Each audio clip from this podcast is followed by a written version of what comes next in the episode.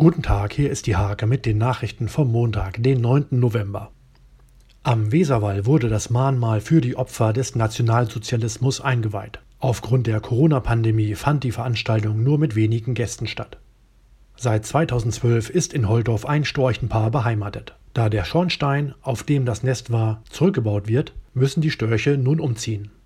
In Bockhop entsteht eine Baumhausherberge für bis zu zehn Übernachtungsgäste. Hinter dem Projekt stehen Silvia und Hans Maaßen, die sich damit einen Traum erfüllen.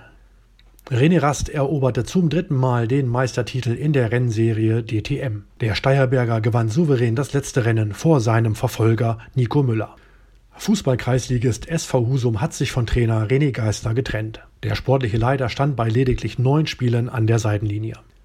Diese und viele weitere Themen lest ihr in der Hake vom 9. November oder auf www.diehake.de.